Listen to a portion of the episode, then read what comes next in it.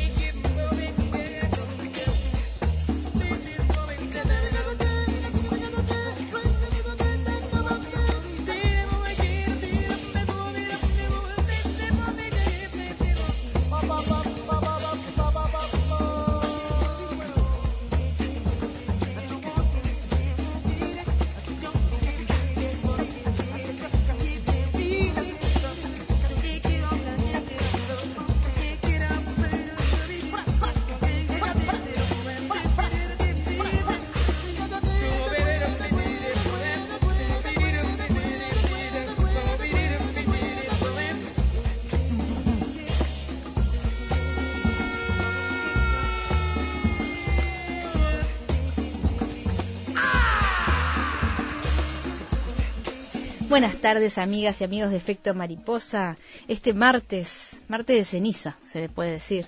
Amanecimos con las cenizas eh, que, que trajo el viento del Amazonas, este tremendo incendio este, que hace días está quemando parte del pulmón del mundo. Y bueno, eh, parece que va a durar unas horas más esta, esta neblina mezcla con cenizas. Así que bueno, es una lástima tener que estar viviendo eso y ni que hablar eh, lo que puede implicar para el futuro. Está Pablo Baute en cabina de controles y Gabriela Yudiche en producción. Así que bueno, vamos a empezar este programa de hoy que tiene muchas cosas, todas que ver con el cine, todas que ver con el público del, cine también. Eh, ya les contamos de qué va. Aflojate un poco, encende la radio, no preguntes nada y disponete a escuchar durante dos horas algo realmente diferente. Déjate llevar por el efecto mariposa.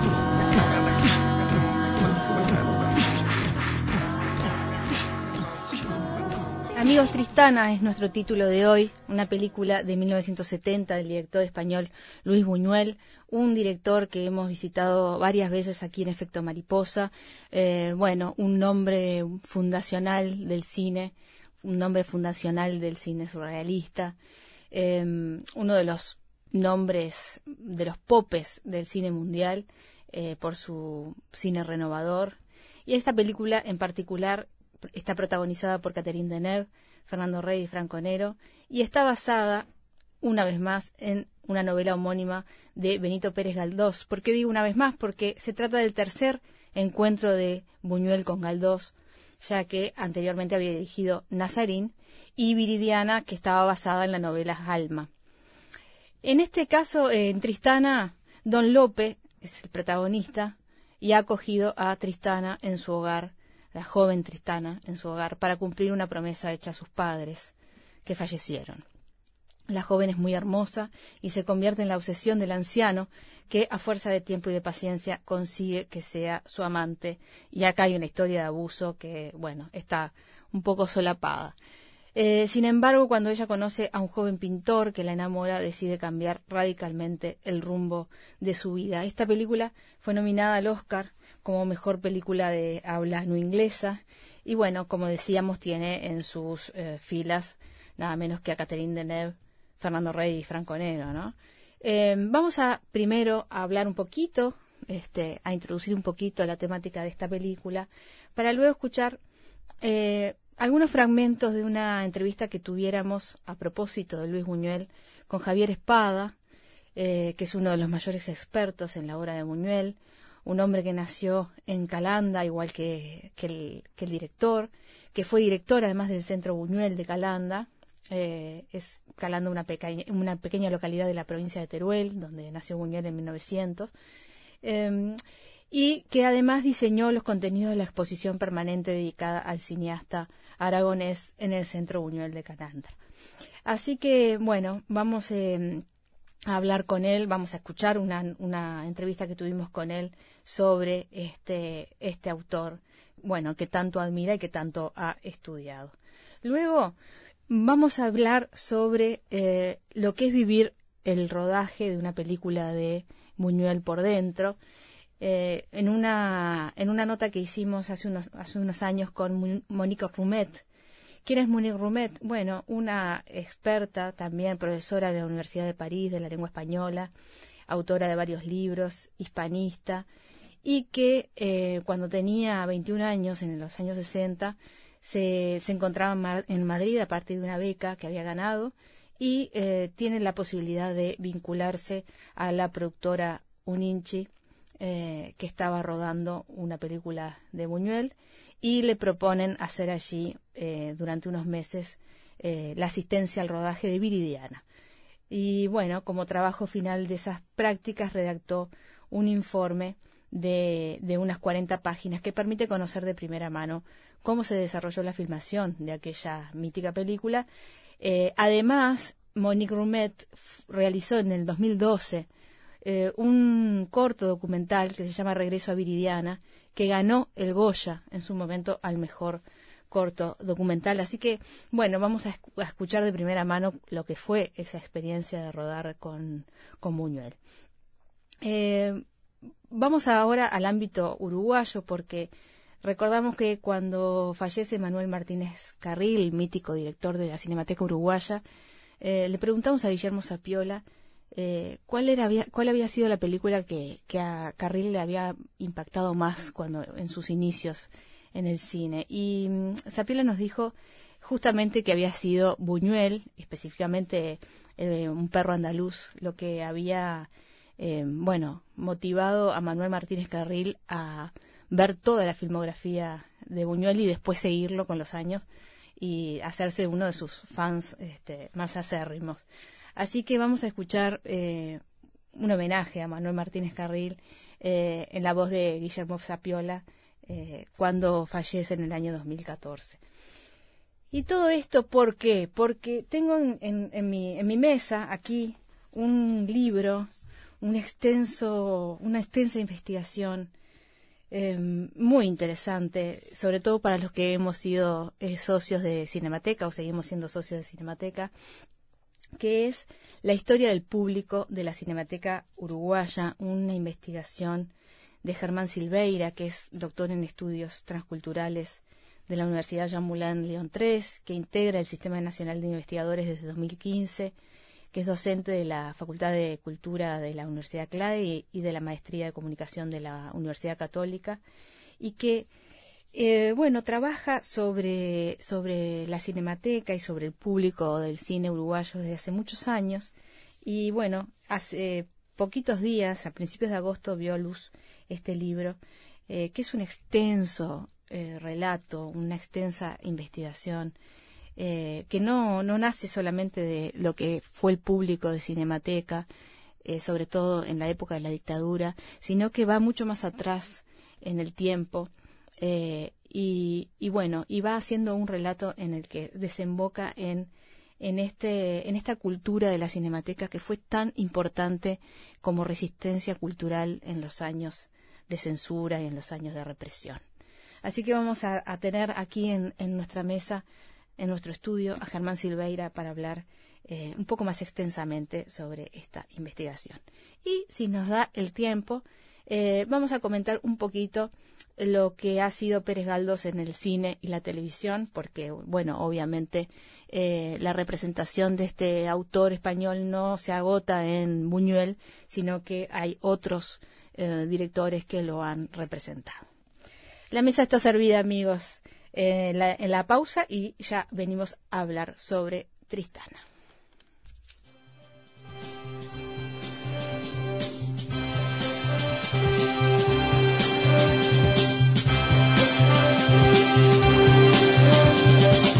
Hay un español que quiere vivir y a vivir empieza.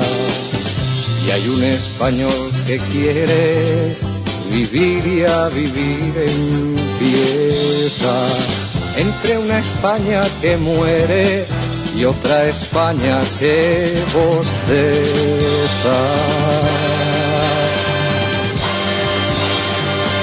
Españolito que mundo te guarde Dios. Españolito que vienes al mundo te guarde Dios. Una de las dos Españas adelante el corazón. Españolito que vienes al mundo te guarde Dios.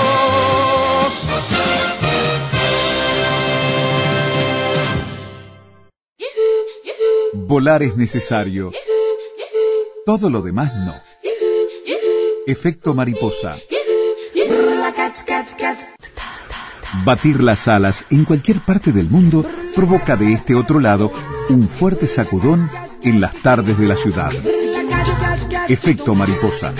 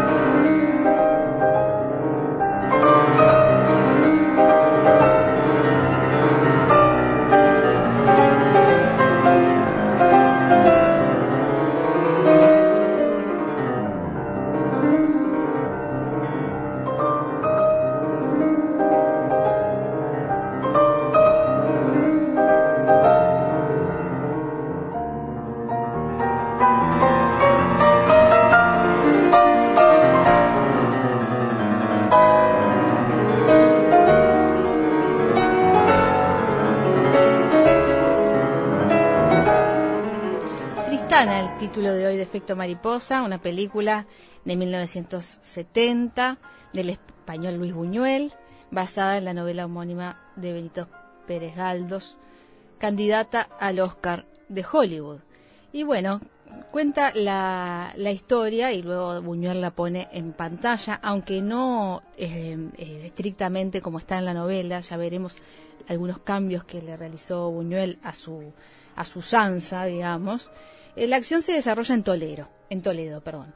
Al morir sus padres, Tristana es confiada a Don Lope, un Don Juan en declive, cuya época ya había pasado, incapaz de aceptar su caducidad como seductor, eh, y bueno, Tristana se convierte en su amante desde los 19 años hasta los 21, pero ella, considerada por él como su hija y su mujer, le pide que deje de estudiar música eh, y arte para poder independizarse, que era la voluntad de ella, ¿no? De Tristana. Tristana se enamora de Horacio, un pintor que también siente lo mismo por ella, y se acaba yendo a, vivir con él a Madrid. Pero luego sufre un cáncer de rodilla y como consecuencia tienen que amputarle una pierna y esta amputación va a tener que ver mucho con, eh, bueno, con la historia de, de, de Buñuel y una anécdota, anécdota que tiene él sobre el tema. Horacio se desinteresa eh, por Tristana y eh, bueno, ella vuelve a la casa de Don Lope eh, y se casan. Luego Don Lope enferma y eh, víctima de una crisis llama a Tristana para que lo ayude. Tristana finge llamar por teléfono al doctor antes de abrir la ventana cuando está nevando eh, y abre la ventana para acelerar su muerte. Esta, este final obviamente eh, está cambiado, no es el de Pérez Galdós, sino que eh, es una invención de, de Buñuel. Esa es la, mayor diferencia que hay eh, con la novela. Este, pero bueno, eh, en, la, en la novela eh, hay una idea de reivindicar la, la, la, feminidad, pero también la independencia de Tristana.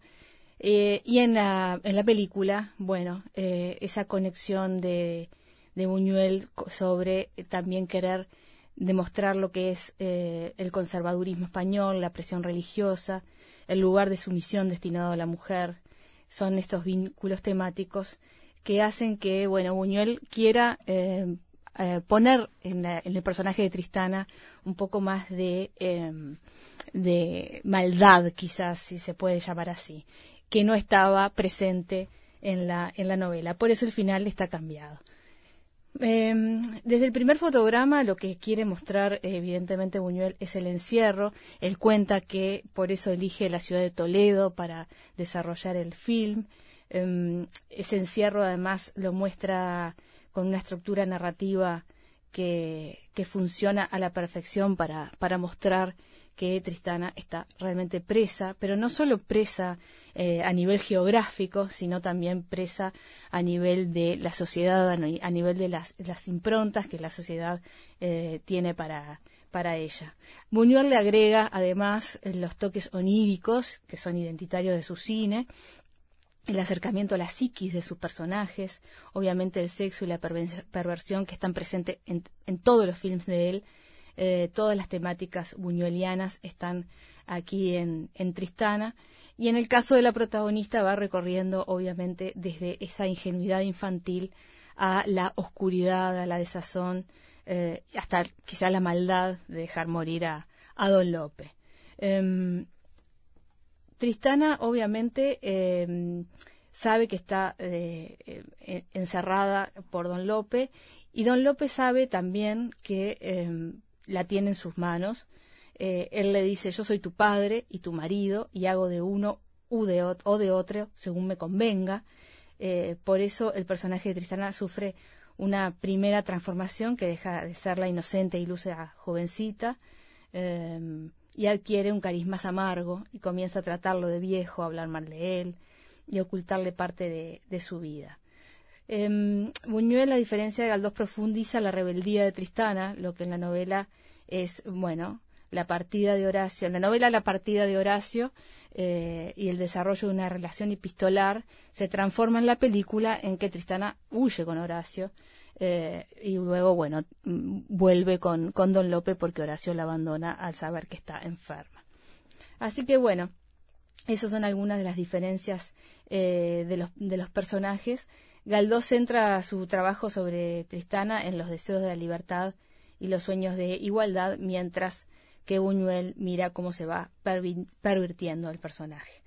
Eh, en este punto creo que es interesante pensar eh, que el corrimiento temporal que Buñuel le impone a la obra, eh, a la obra escrita, porque ya que el relato literario transcurre en los años 80 del siglo XIX, y, la, y el film atraviesa la década del 30 del siglo XX y es por eso que Buñuel le imprime eh, esa España eh, que está con la conflictividad política de la Segunda República que concluiría en la Guerra Civil Española.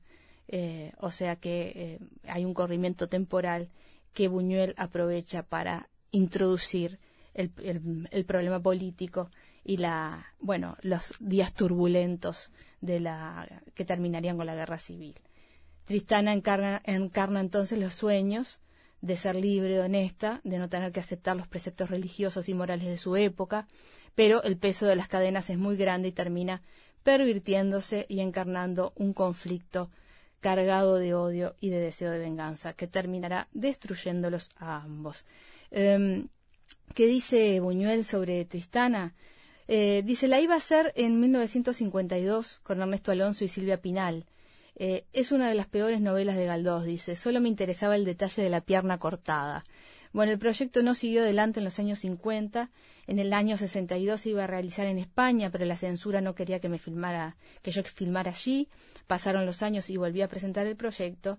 Y en ese momento, bueno, no me cortaron nada, no me molestaron en lo absoluto aunque como en Nazarín el personaje principal, que era Fernando Rey, se mantiene fiel al modelo novelesco, introduje eh, considerables cambios en la estructura y el clima de la obra, que situé también como había hecho con el diario de una camarera en una época que yo había conocido, en la que se manifiesta ya una clara eh, agitación social. Ni la novela ni mi película tratan de la liberación femenina ni nada parecido, dice Buñuel, en tiempos de Galdós eso era inconcebible y en los años en que se sitúa la película era rarísimo. Solo Tristana es un film español ciento por ciento. Los otros pude haberlos filmado en cualquier lado, hasta en Polonia.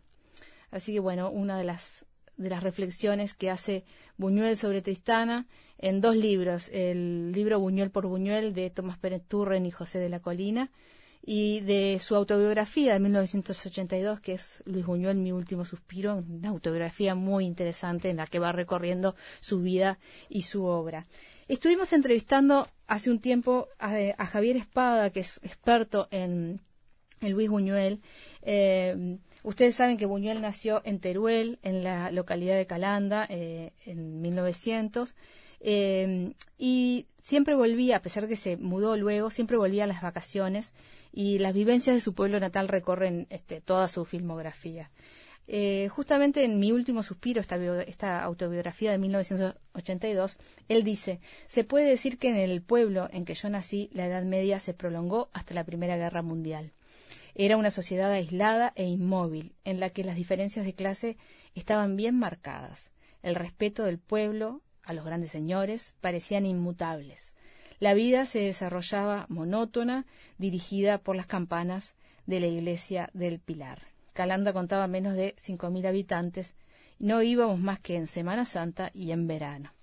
Vamos a escuchar lo que nos cuenta Javier Espada, que también es natural de Calanda, sobre, bueno, sobre el pueblo y la vida de Buñuel. Calanda es un pueblo muy pequeño, eh, tiene 4.004 no, 4.001 habitantes según las últimas estadísticas, pero creo que ya con la crisis ha habido gente que, que ha emigrado del pueblo, migrantes que habían venido y habían regresado a, sus países de origen, ¿no? Entonces es un pueblo muy pequeño, pero anclado con unas tradiciones muy fuertes. los tambores de Semana Santa que, escuchamos, por ejemplo, en el cine de Buñuel, es, un ritual que, aunque que sucede en Semana Santa, pero es un ritual que se pierde en la noche de los tiempos. Es un ritual eh, atávico, como definía el propio Buñuel.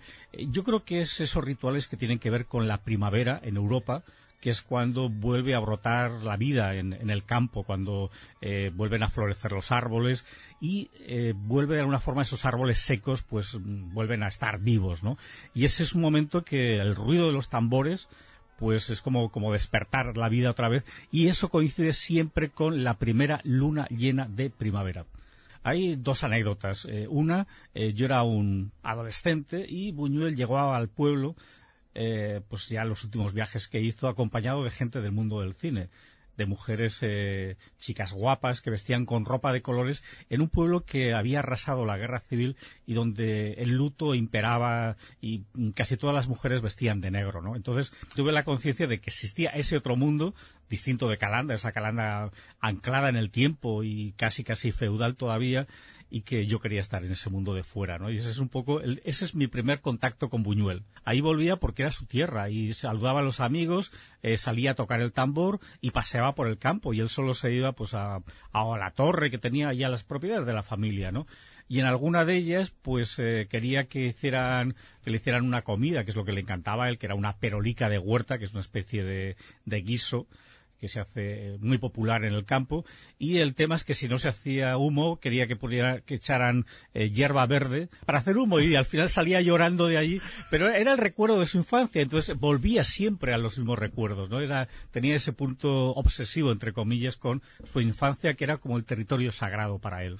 Mi, primera, mi primer contacto con Buñuel fue una película que desde luego no es de las fáciles, que es La Edad de Oro. Fue en una proyección clandestina en, en Barcelona, eh, yo era bastante joven y eh, eh, para mí fue revelador, o sea, fue increíble ver a alguien de mi pueblo que había hecho algo tan transgresor, tan, tan irreverente y que, sobre todo, que al final de la película se oyen los tambores de Calanda, que entonces no eran conocidos, no eran tan conocidos como ahora. El público que estaba en la sala no sabía qué era lo que se oía, pero es que encima sale el duque de Blanguís, que es el marqués de Sade realmente, pero con el aspecto de Cristo. Y al mismo tiempo se oyen los tambores de Calanda, que suenan en Semana Santa. Estábamos hablando casi casi de una blasfemia, pero algo que pasaba desapercibido para el público en aquel momento, porque no, no relacionaban estos tambores con nada, ¿no? Y sin embargo, para mí era como decir, bueno, Buñuel es alguien que está poniendo en sus películas eh, algo que viene de sus entrañas, de su pasado, como es eh, la fuerza de los tambores, ¿no? Y eso me pareció que era algo diferente, algo que me fascinó, que me interesó muchísimo, porque era alguien que se nutría de, algo que, era cotidiano también para mí, que también he nacido pues con los tambores y bueno, cuando eh, ya el primer año que te dejan salir solo a tocar por la noche, es que ya eres, ya eres casi casi adulto, ¿no? O sea, son estos pequeños detalles, ¿no? Y sobre todo, pues el concepto de, de, de, formar parte de algo, ¿no? Algo que, que es como si te saca, te se, no sé, salieran como raíces de los pies, ¿no? Y te quedas como anclado al, al suelo. Pero quiero decir que eso es lo que vi reflejado en la obra de Buñuel, ¿no? Un, eh, alguien que exiliado, etcétera, etcétera, y que llevaba su mundo interno eh, y lo proyectaba en sus películas. Si llevaría su mundo interno a, sus películas, que la amputación de la pierna a la que refiere Tristana viene directamente de lo que se llamó el milagro de Calanda, eh, un milagro que ocurrió en 1640 eh, dice Buñuel, todos creíamos en la autenticidad del milagro. ¿eh? La rueda de una carreta le aplastó una pierna a un tal Miguel Juan Pelicer, vecino de Calanda, y hubo que amputársela. Este era un hombre muy piadoso que todos los días iba a la iglesia, metía el dedo en el aceite de la lamparilla de la Virgen y se frotaba el muñón. Una noche bajó del cielo la Virgen con sus ángeles y estos le pusieron una pierna nueva. El hecho, dicen, ocurrió en la noche del, entre el 29 y el 30 de marzo de 1640. Era la noche entre el jueves y el viernes santo, y el 2 de abril de ese mismo año el notario público don Miguel Andreu levantó acta del prodigio. El recuerdo de la amputación de la, de la pierna quedó grabado en Buñuel y se manifestó eh, en Tristana y también en Ensayo de un crimen. Eh, bueno, durante su juventud, Buñuel vivió en la residencia de estudiantes de Madrid, donde forjó amistad con Salvador Dalí, con García Lorca, y más tarde partió a París. Eran los años 20, y allí eh, vio las tres luces de Lang en 1921 y se dijo que quería hacer cine. Trabajó para John Epstein, pero fue despedido y después, de la mano de Dalí, ideó su primera película, Un perro andaluz de 1929, que bueno, fue, eh, imagínense el impacto. Ambos escribieron el, guion a partir de sus sueños más extraños, y había que incluir una nube cortando la luna y una navaja rebanando un ojo, también el cuadro de una mano que es al mismo tiempo un hormiguero. La cinta posicionó a Buñuel como eh, un nuevo autor, valorado sobre todo por el círculo parisino de surrealistas y fue, bueno, eh, esa impronta que quedó para siempre como eh, las imágenes de su cine, ¿no? El Buñuel surrealista, eh, bueno, después fue emulado por muchos directores en su época y después dentro de las imágenes icónicas del siglo XX, esas clasificaciones que se hacen, pues está la bomba atómica, por ejemplo, pero está la imagen del ojo cortado por una navaja de, un perro andaluz. Entonces, estamos hablando de un director que eh, consigue con, la fotografía eh, realmente eh, acercarnos a, ese límite del, del, mundo surrealista, del mundo de los instintos, de un mundo que es violento, el mundo del, del deseo, de, muchas cosas que confluyen ahí. Y eso Buñuel lo sabe hacer muy bien. Lo sabe hacer muy bien porque eso forma parte también de una tradición anterior, eh, que, que podemos hablar de Goya perfectamente, de la pintura negra de Goya, que también está, eh, no está dentro del movimiento surrealista, evidentemente, pero sin embargo son unas pinturas muy, muy fuertes. Entonces hay una tradición anterior también de la que se nutre el propio, el propio Buñuel, y él crea imágenes muy impactantes. Eh, yo tuve la suerte de encontrar una caja de zapatos en Filmoteca Española con unas mil fotografías preparando una exposición sobre los olvidados, investigando, y esas fotografías chiquitas no se sabía mm, qué hacían allí, ¿no? Pero me di cuenta que muchas de ellas eran paisajes y muchas parecían eh, fotos de rodaje de películas. En algunas vi a su hijo y una vez que me reuní con él en París, aproveché para preguntarle por estas fotografías y me dijo, no, son unas fotos que hacía mi padre con la Leica. Digo, ¿qué? Para mí fue maravilloso, ¿no? Descubrir eso, que había unas fotografías de Buñuel fotógrafo, que iba con su cámara Leica y él y está su mirada en esas fotografías. Pero luego ves eh, la fotografía y te das cuenta que el encuadre de la película es exactamente el mismo. Buñuel tenía que ser muy barato trabajando en México para tener la libertad de hacer sus películas. Y era, técnicamente, era muy eficaz. Preparaba muy bien el guion, preparaba muy bien los rodajes y eso hacía que fuera rápido y barato y entonces eh, siempre amenazaba a los productores, ¿no? Les decía, bueno, no os preocupéis, que si la película me queda corta, ya meteré algún sueño. Y entonces decía, no, sueños no, los asustaba, claro. Ya meteré algún sueño. ahí. bueno, ¿cuántos sueños de esos este, habrán sido de relleno? Lo cierto es que le quedaban muy bien y bueno, y marcaron una, impronta eh, eh, y bueno, un sello distintivo de la, de la filmografía de, Buñuel. Buñuel necesitaba trabajar en equipo y bueno, Javier Espada cuenta una anécdota sobre su encuentro con el actor y guionista Francesc Carrer, que termina siendo gran colaborador de Buñuel, y otra anécdota eh, más personal, que tiene que ver con su mujer, con Jean Roucard de Buñuel, y que van a ver cómo no es eh, eh, su filmografía y su espíritu al trabajar no se condice tanto con su espíritu personal. En la personal no era tan renovador, tan revolucionario, era bastante conservador y hasta, bueno, algunas otras palabras más se me ocurren. Él era incapaz de escribir un guion él solo. Necesitaba tener una persona al lado para confrontar las ideas y eso le daba también la seguridad y contar con alguien siempre en todos sus guiones. Siempre, o Julio Alejandro, quien fuera, pero siempre tenía que escribir con alguien. Eso para Buñuel era fundamental. Y cuando le ofrecen trabajar en Francia, lo primero que pide es un guionista. Y ese es Jean-Claude. y es, muy, es muy divertido porque se conocen y Buñuel, claro, estaba haciendo un casting de, editores, o sea, perdón, de, guionistas. Y entonces, eh, pues mm, tiene varias reuniones y cuando eh, se sienta a comer con Jacques Carrier, la primera pregunta que le hace Buñuel a Carrier es ¿a usted le gusta el vino? Y Carrier se dio cuenta que eso no era una pregunta cualquiera. Y él dijo, eh, no solamente me gusta el vino, sino que soy de una familia de vinateros, de, mis antepasados han hecho vino.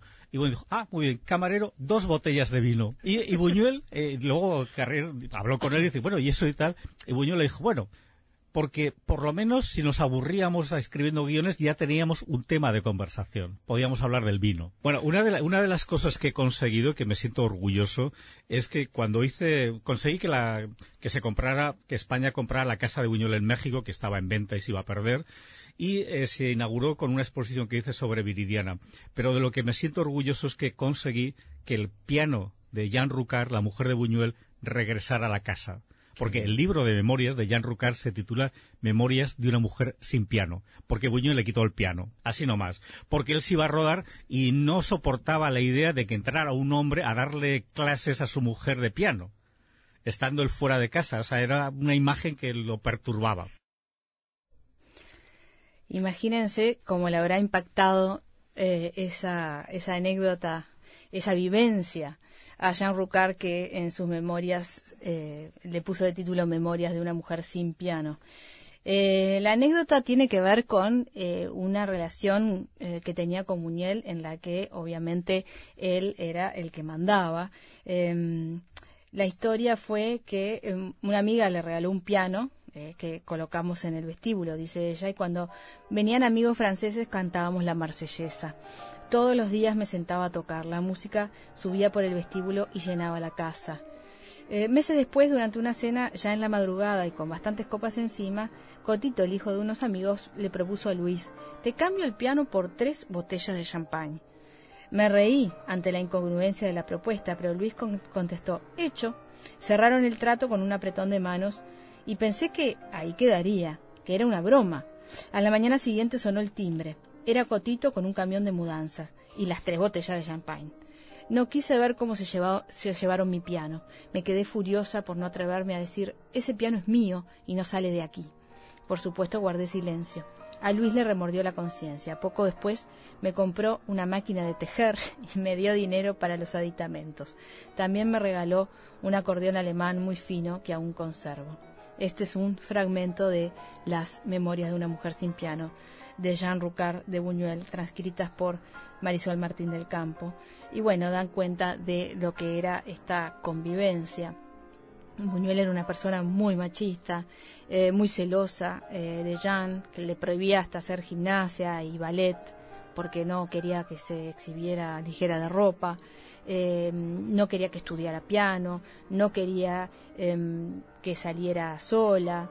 él consideraba que las mujeres, él decía que consideraba a las mujeres superiores al hombre, pero que él prefería la suya en casa con la pata ligeramente rota, que es una frase que utiliza don Lope también en Tristana. Eh, Jeanne era una mujer cultivada que, que había gozado de relativa libertad hasta que se novia. Sí, relativa libertad porque la época tampoco permitía que las mujeres eh, se, se, desenvolvieran libremente. No vayamos a creer que esto era una cuestión que era solo de Buñuel, ¿no? Eh, bueno, eh, pero Jean renuncia a los sueños de, sus aficiones, de lo que quería estudiar, eh, para ser la novia abnegada primero y la esposa después de Luis, de Luis Buñuel. Se casan en 1934 eh, y eh, por deseo de Luis Buñuel no se avisó a la familia, o sea que se casaron solos. En París nació el primer hijo, Juan Luis, el segundo, Rafael, nace en Estados Unidos. Y a Jean le hubiera gustado tener una hija, pero eh, Buñuel ya había planificado que dos hijos eran suficientes y Jean jam jamás le planteó lo contrario. Se mantuvieron unidos casi 60 años hasta la muerte de él, el 29 de julio de 1983. Eh, ella dice que lo amó mucho, eh, aunque no compartía ni sus ideas, ni sus sueños, ni sus decisiones. Eh, lo sobrevivió 11 años y bueno, siete años después de la muerte de, de Buñuel, Jean dicta un libro de memorias, este libro, Memorias de una mujer sin piano, a la mexicana Marisol Martín del Campo, eh, y que bueno, cuenta las, un poco las anécdotas, desgrana la vida privada de, de ellos, de su pareja, eh, de este hombre que la verdad que al leerlo cuesta reconocer al moderno, al transgresor, al revolucionario Luis Buñuel en, en esas páginas. Amigos, la pausa y después vamos a escuchar eh, una experiencia dentro del rodaje de una película de Buñuel con eh, Monique Rumet, eh, que bueno, como ella es ahora profesora, pero en aquel momento, en el año 1960, era una estudiante que logró acceder a ser asistente en Viridiana.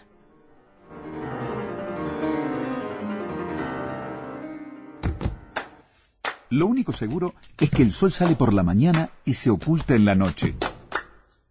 Lo que sucede en el medio es culpa de efecto mariposa.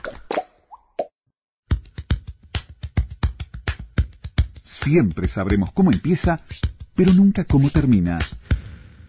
Sorprendete con nosotros. Efecto mariposa.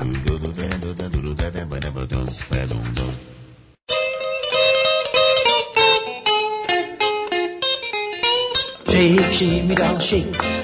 Shake, down, shake. Shake, me down, shake. Shake your cares away.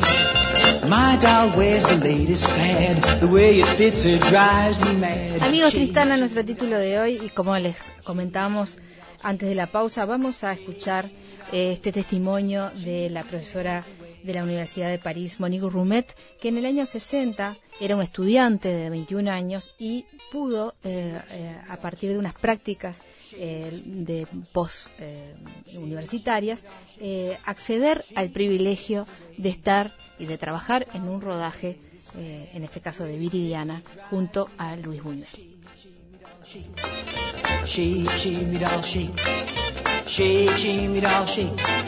Shake. Your cares away. Is she fat or is she thin? I wish I knew what shape she's in. Shake, shake me down, shake. Shake, shake me down, shake. Shake, shake me down, shake. Shake your cares away.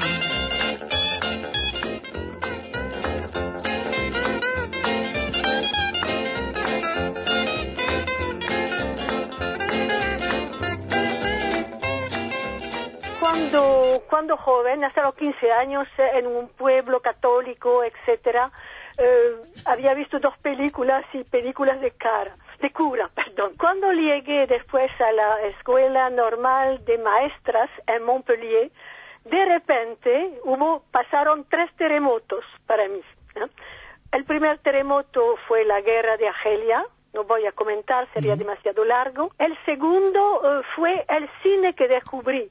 Por una parte, el profesor de filosofía, uh, cosas de Einstein, etcétera, la revolución rusa, y por otra parte Marcel Homs, que era un fanático de Buñuel.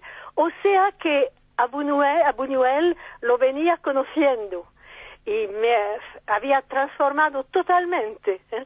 Las tres cosas habían de repente a los 14 y medio, 15 años, transformado totalmente mi visión de todo. ¿eh?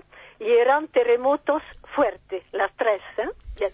Por eso cuando supe que podía asistir al rodaje de Viridiana, presentía que iba a asistir a algo grande, a algo importante, algo importante para mí. Eh, Monique, ¿cómo fue tu llegada? ¿A dónde, dónde te dirigiste? ¿Estabas en Madrid? ¿Te dijeron esto y llegaste a un set, a un lugar? Contanos un poquito cómo era tu vínculo y cómo llegaste a ese lugar y qué te encontraste. ¿Cómo era mi vínculo? Tengo que decir otras cosas también. Es que éramos cinco normalienas, es nuestra escuela que nos permitía un año, una beca de un año a Madrid. Uno de nuestros compañeros se había encontrado un par de meses antes con alguien en el retiro que leía una, que leía, que, no sé, nuestro cine, una revista así. Y habían hablado los dos y eh, el compañero resultó que era Víctor Erice. Y con este compañero nos eh, comunicamos con otros chicos del IEC, el Instituto de Estudios Cinematográficos de Madrid. A través de esta gente, es a través de esta gente que pude entrar en contacto con un INSI. Y me presentaron a un INSI, eh, no se decía, pero sabía que detrás había el Partido Comunista Español, y me presentaron porque mi, mi entonces era mi novio, ahora es mi marido, trabajaba en Clarté, el eh, periódico de estudiantes comunistas de Francia. Y es- esas eran mis credenciales.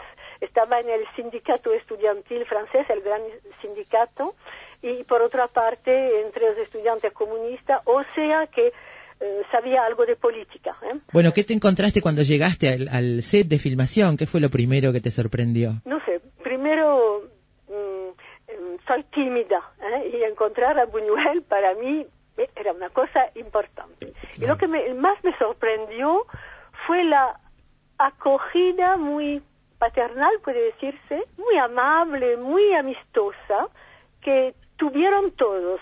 Buñuel, en particular, su hermana, que lo acompañaba en todo, eh, Conchita, y, y toda la gente aquí en el rodaje. Expliqué que yo mm, eh, venía así para unas prácticas, que era muy naive, no conocía, no sabía, sabía poco de cine, etcétera.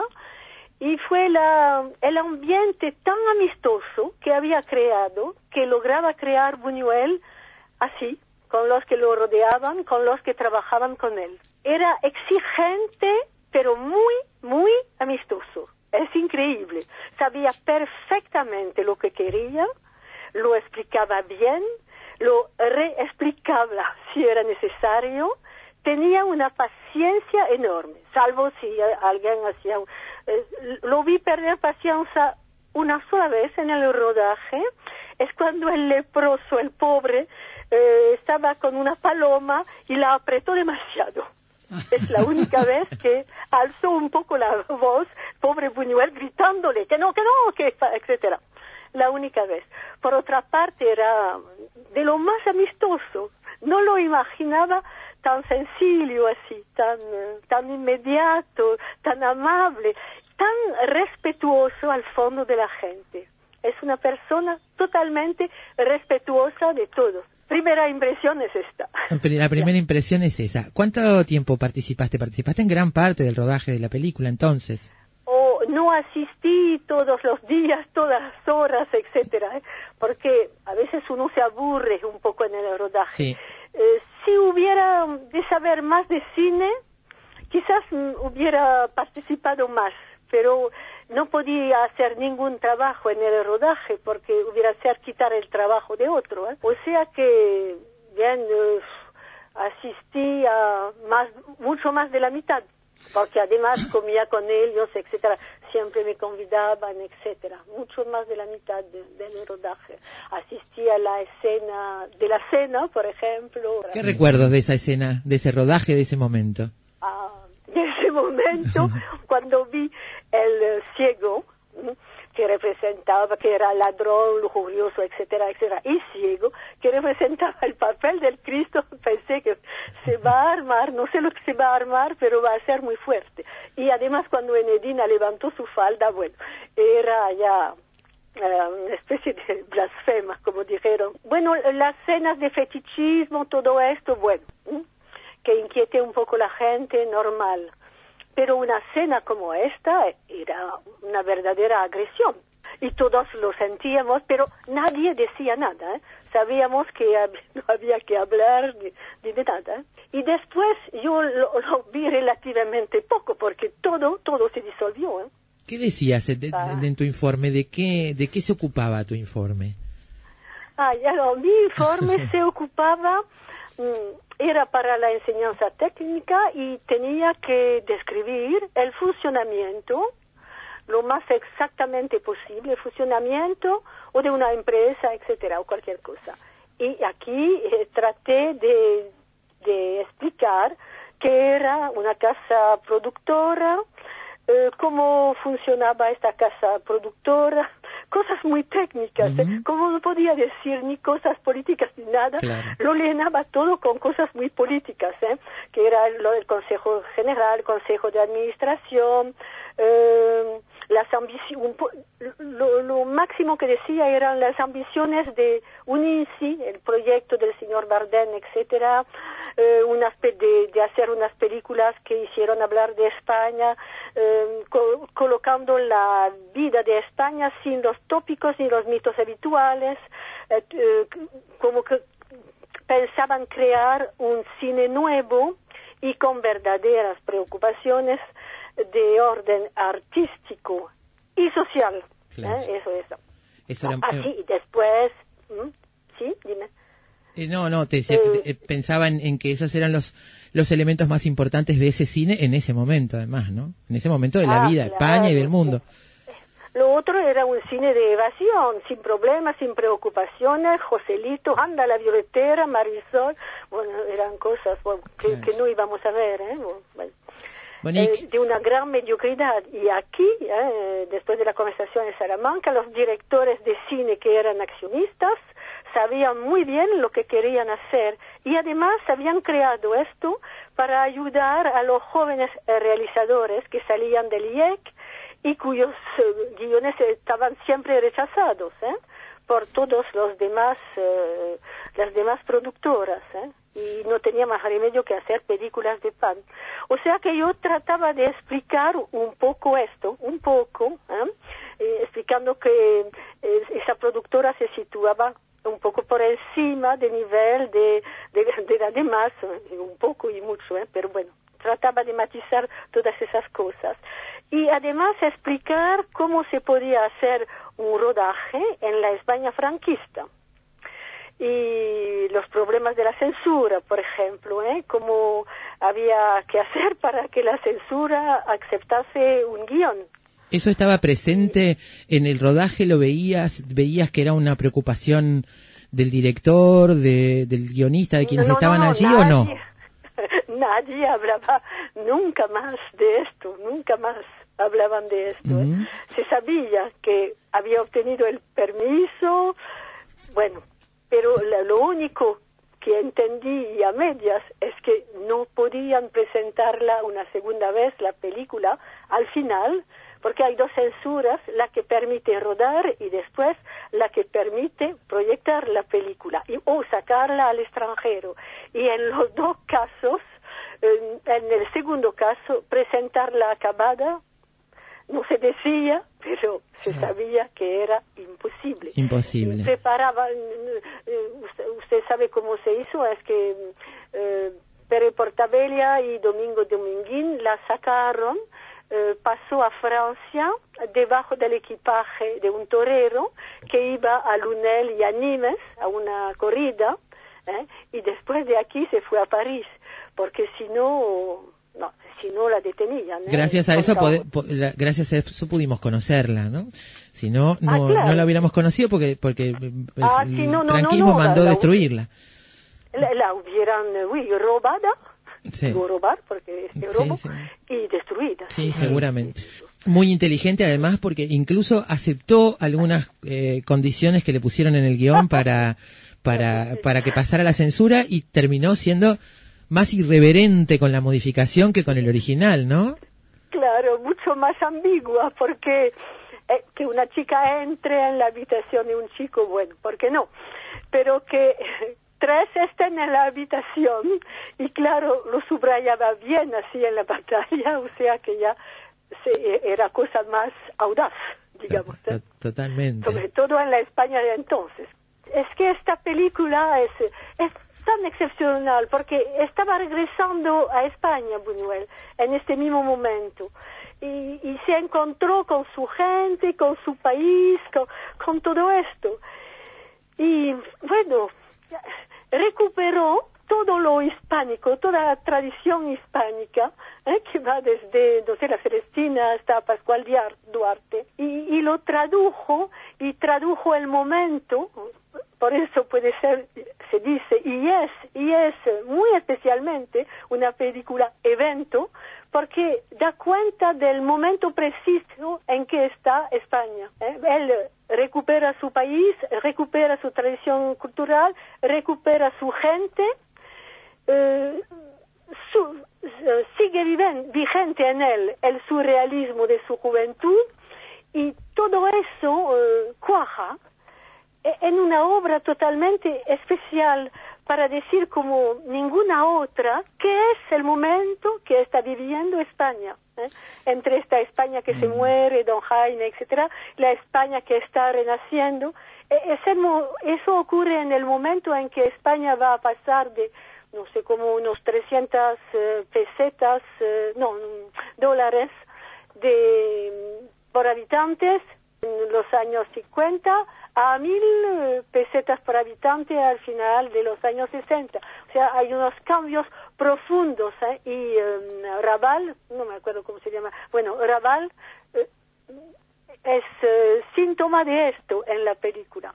Francisco, Es, la- ¿Cómo? Francisco Ah, de Raval. Francisco. ¿Cómo se llama en la película? Francisco, quizás, no me acuerdo. Uy, no me acuerdo del, ahora me fijo en el nombre del acuerdo, personaje. no, no importa. No, Jorge se llama en la película, perdón. En la película se llama Jorge. Uy, Jorge y Jaime, sí, claro, decía.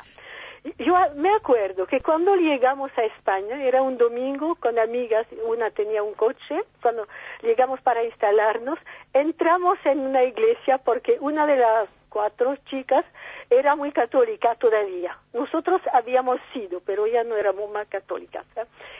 Y parece mentira, el cura en el púlpito estaba hablando de eh, Rousseau y Voltaire. Puede imaginar de cómo hablaban de ellos, como si existieran ahora mismo en Francia. Increíble esto. Ya de, de repente, de repente me acordé. Esa es la España de entonces. Y una España dura, ¿eh? Porque lo, dije en cualquier parte. Uno de, lo- de, de un, de la hija de, de la mujer, es complicado, de, ¿cómo se dice? de Ricardo Muñoz Guay, por repartir volan- volantes en la universidad, le habían totalmente estropeado la planta de los pies, totalmente estropeado. O sea que no, no reían, ¿eh? solo unos cuantos volantes para no sé qué, etcétera. sí. Pero nada grave, ¿eh? nada, nada de directamente político. No, era una España muy dura. ¿eh? Eran momentos Y- muy difíciles, así que es de imaginar lo que sucedió cuando se enteraron que esta película, que no solo había salido del país intocada, sino que además había ganado de una forma muy extraña el premio mayor del festival en Francia, ¿no? Y claro, y además que, que lo, el director de la cinematografía lo haya recibido, porque Buñuel había desaparecido, Sí. etcétera, y todos le es Dominguín o Portabella, no sé quién de los dos, que le dijo a Fontán, tú tienes que ir a recibirlo. No, fue, e- eso fue lo más explosivo. Investigadores, matemáticos, escritores, deportistas, historiadores, científicos, actores, artesanos, cantantes. Todos ellos, desde cualquier parte del mundo, se encuentran todas las tardes en Efecto Mariposa